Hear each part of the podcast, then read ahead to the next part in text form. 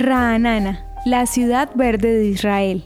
La ciudad de Ra'anana es catalogada como un oasis de modernidad y diversidad en Israel. Está situada en el corazón del país. Se erige como una ciudad vibrante y acogedora que combina las tradiciones con la modernidad. Fue fundada en 1922 como un pequeño asentamiento agrícola convertido en la actualidad en un centro de negocios y de desarrollo tecnológico que ha motivado a que numerosas empresas internacionales y startups se hayan creado allí. Hoy Ra'anana es un centro urbano que supera los 80.000 habitantes. Una de sus principales características tiene que ver con la armonía en la que viven sus ciudadanos, quienes tienen diversas nacionalidades. Allí viven judíos que han llegado en diferentes diásporas, inmigrantes de Europa, América del Norte, Suramérica y Asia, así como árabes y personas pertenecientes a otros grupos étnicos.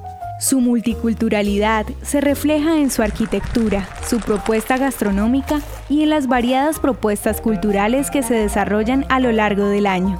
Ra'anana ofrece a sus habitantes un alto nivel de vida.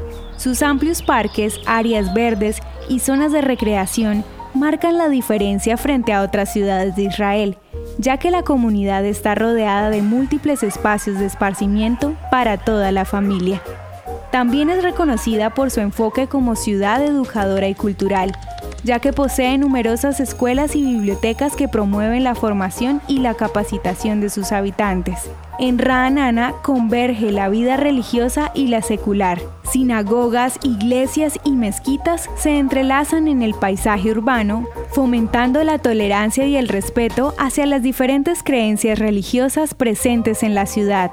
Desde Tel Aviv, puedes llegar a Ra'anana en tan solo 30 minutos en automóvil.